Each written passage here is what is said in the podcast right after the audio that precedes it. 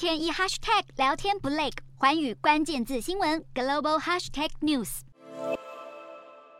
欧盟领袖齐聚布鲁塞尔召开高峰会，在谈完能源问题后，中国议题也成了会议重点。欧盟执委会主席范德赖恩除了提到中俄关系的友好发展会影响到欧中关系，由于欧洲对俄罗斯天然气的依赖被俄国总统普丁当成勒索工具，欧盟领袖对于在经济上仰赖中国也越来越感到忧心，表示必须对中国采取一致立场。如何应对中国？欧洲似乎从俄罗斯身上学到教训。爱沙尼亚总理卡拉斯则表示，他认为在中国事务上就像看待俄罗斯，欧洲如果分裂就合乎他们的利益，如果团结就符合欧洲自身的利益。芬兰总理马林也强调，欧盟有必要避免在未来更加依赖中国，而是应该加强民主国家之间的合作。他还说，在科技这类至关重要的议题上，不应该依赖威权政权。不过，欧盟理事会主席米歇尔也提到，欧盟领袖认定中国构成威胁，但会寻求避免直接对抗。